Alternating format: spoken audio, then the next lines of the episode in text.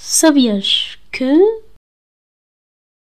Olá, bem-vindos a mais um episódio do Sabias que.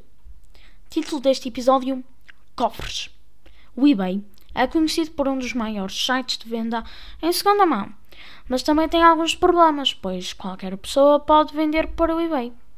Um homem chamado James estava a vender um cofre já bem robusto no eBay por 80 dólares. Um homem comprou o cofre, não sabe o porquê, mas queria comprar o cofre. Entrou em contato com o vendedor e o vendedor disse-lhe que tinha o cofre, mas não sabia o código. O que queria comprar, o cofre, disse que não havia problema e comprou o cofre na mesma. Passado algum tempo, lá chegou o cofre à sua casa. Como não conseguia abrir o cofre, rebentou com o cofre. E o que encontrou lá dentro? 26 mil dólares dentro do cofre. Sim, 26 mil dólares, equivalente a 24 24.772 euros. Quando se compra alguma coisa no eBay, o vendedor pede sempre para colocares uma crítica boa.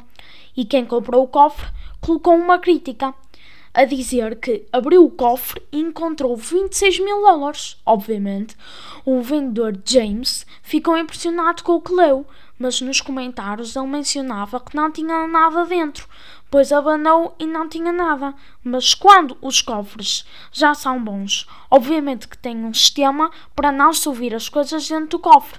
Agora vamos a uma curiosidade também muito impressionante. Quem descobriu a América? Os vikings. Isso mesmo. Os vikings chegaram no ano 986 à costa leste do Canadá, 500 anos antes dos espanhóis aportarem nas Antilhas. O, realiza o, realizador do feito, segundo a saga dos groenlandeses, foi o explorador nórdico Bjarni Herjolfsson, que apenas o imitou a contornar a costa. Anos mais tarde, outro viking, Leif Erikson, desembarcou naquelas terras desconhecidas, tornando-se o primeiro europeu a pisar o continente que hoje chamamos de América. A comprovação em 1960, quando foram encontrados vestígios arqueológicos na região, como ruínas de casas e artefactos nórdicos. Ao que tudo indica, o o assentamento viking teria durado aproximadamente 20 anos. O nome que eles deram àquelas terras foi Vilândia, em referência às uvas, às uvas silvestres que encontraram por lá. Anos antes dos espanhóis partirem em busca da América do Norte, os portugueses também foram aos Estados Unidos. Tudo, tudo começou quando uma nau portuguesa ia ao Brasil buscar ouro. Mas, como o Oceano Atlântico é agitado, houve uma tempestade e foram afastados da rota. Chegaram à terra seguros.